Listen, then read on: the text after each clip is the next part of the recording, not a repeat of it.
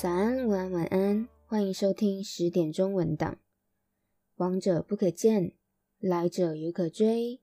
逝去的人无法开口，就让活着的人把未完的故事说完。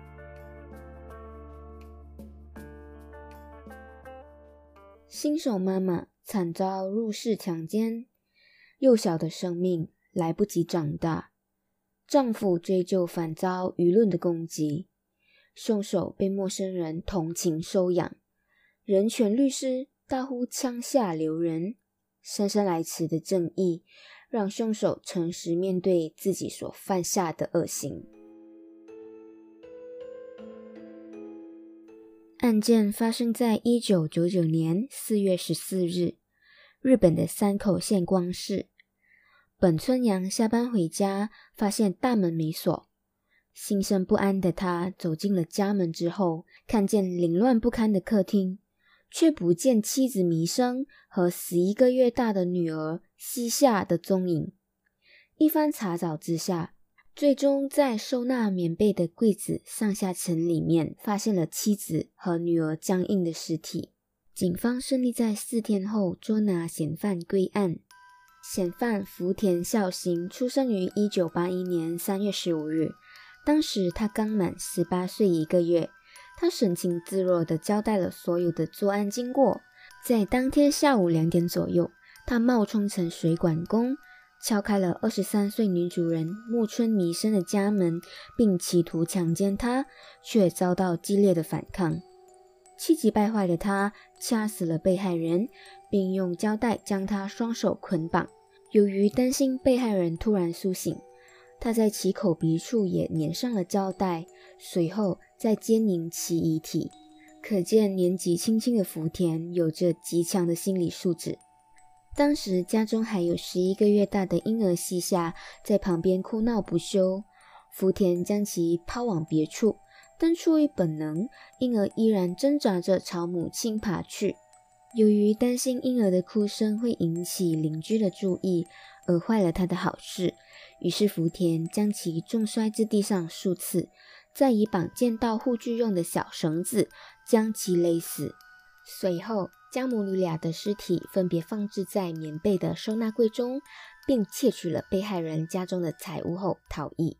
虽然未满二十岁的福田还属于未成年人，但其手段却极其的残忍，当时轰动了全日本。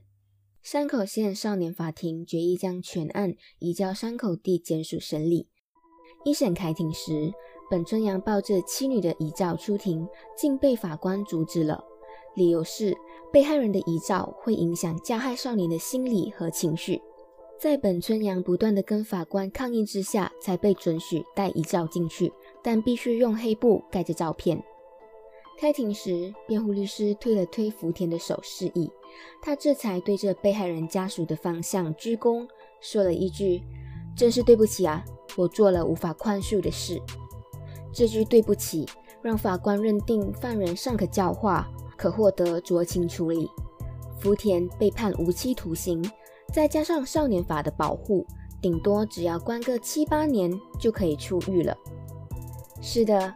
结束了两条生命，只要在事后表现出我很抱歉的样子，就代表有悔意，然后就可以得到宽恕。可教化似乎成了一块免死金牌。当时福田的辩护律师在法官下了无期徒刑的判决时，对着旁听席的被害者家属比了一个胜利的手势。这无疑是对被害者家属的第二次伤害。随着案件的曝光。媒体也逐渐翻出福田的原生家庭背景，例如被父亲家暴、自杀的母亲也曾经对他说出“妈妈想要你的孩子，来世我们结婚吧”之类有违伦理的话等等，让大众对福田心生怜悯，甚至有人自愿收养福田，而他也正式改名为大月孝行，养母大月纯子。也为了养子的案件四处奔波，对一审判决愤愤不平的吉田检察官表示，绝对会控诉到底。只要本村阳屈服于这一场不公平的审判，这一个案子日后将会成为法官判案的基准。本村阳也透过电视传媒向大众表达被害者在司法前受到的不平等待遇。本村阳表示，被害者权利在日本完全不受保障，不但没有任何关于被害家属权利的部分，甚至连被害家属可以做什么也完全没有提及，以至于他今天带妻女的遗照出庭，竟然也会被阻止。本村阳的诉求。很快就得到了当时总理小原金三的认同，而在总理逝世的前两天，也就是五月十二日，三个保护犯罪被害者相关的法案后来在国会全数通过。本来只能旁听的被害者以及其家属，日后可以在法庭上陈述自己的意见，他们的声音开始被司法重视了。二零零二年三月十四日。吉田检察官继续将大月孝行上告广岛高等裁判所，但依然维持一审审判。不屈不挠的吉田检察官决定继续上诉最高法院。一番打听之下，他得知大月在狱中曾经寄出几封信件给外面的友人，于是挨家挨户的查访，终于给他找到，并得到被告友人的同意，取得被告亲笔书写的信件。多亏了吉田检察官的坚持，信件的内容也正是推翻此案的关键证物。最高法院开庭公审时，大月的辩护律师从原本的两人激增到二十一人。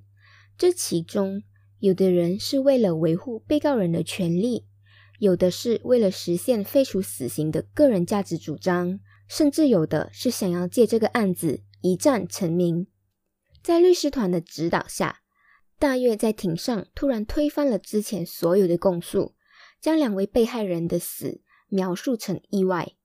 其主辩律师安田好宏指出，大月对被害母女其实并无杀意，大月只是因为青春期寂寞，渴望与人交流，只怪被害人太迷人了，让他情不自禁的抱紧被害人，才会造成被害人死亡的遗憾，并非是以强奸的目的。而闯入民宅，只是单纯的想求取失去的母爱。至于被害人死后还监视的行为，是想依照《魔戒转生》这部小说里的方法救活被害人。只要将精子送入被害人的身体，就能让他复活。而用绳索勒毙膝下妹妹，也只是想让妹妹停止哭泣而已啊！才在她的脖子上绑上一个蝴蝶结。而将被害者两人放在收纳柜，是为了让哆啦 A 梦帮他解决以上的问题。大月不是故意强奸杀人的，入室谋杀活生生被美化成了寻求母爱，奸尸变成了起死回生的仪式，勒死女婴竟说成只是打个蝴蝶结，令在场的人一片哗然。这时，检方提交大月亲笔信件作为呈堂证供。信件内容狂妄离谱，对于自己犯下的强盗、强奸、杀人罪，大月孝行是这么写的：一只公狗某天在路上遇到一只可爱的母狗，就这样骑上去，这样算是罪吗？而在一二审判无期徒刑时，大月只在信件中写道：这个世界终究是由恶人获胜的。等我七八年后出狱时，你们可要举办盛大的 party 欢迎我啊！对照一审跟二审，法官认为被告未来仍然有无限的可能，并已经有悔改之意的说辞，与大月寄出的信件的内容无疑是一大的讽刺。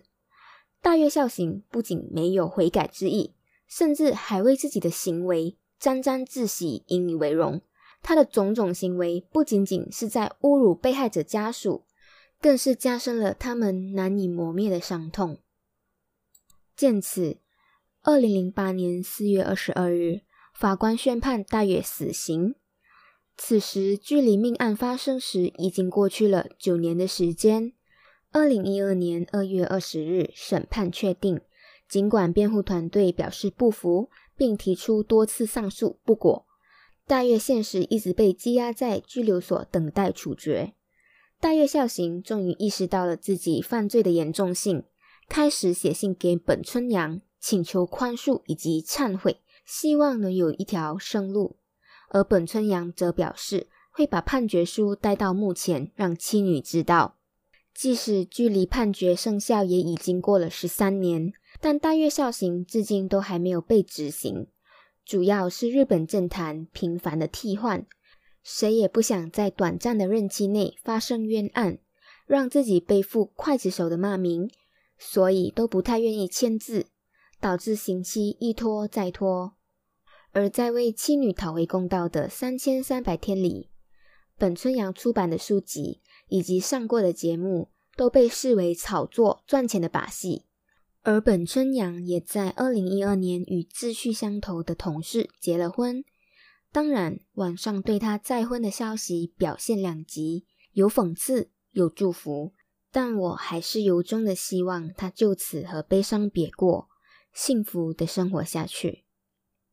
正义或许会迟到，但它从未缺席。今天的案件就分享到这里，我们下期见，晚安。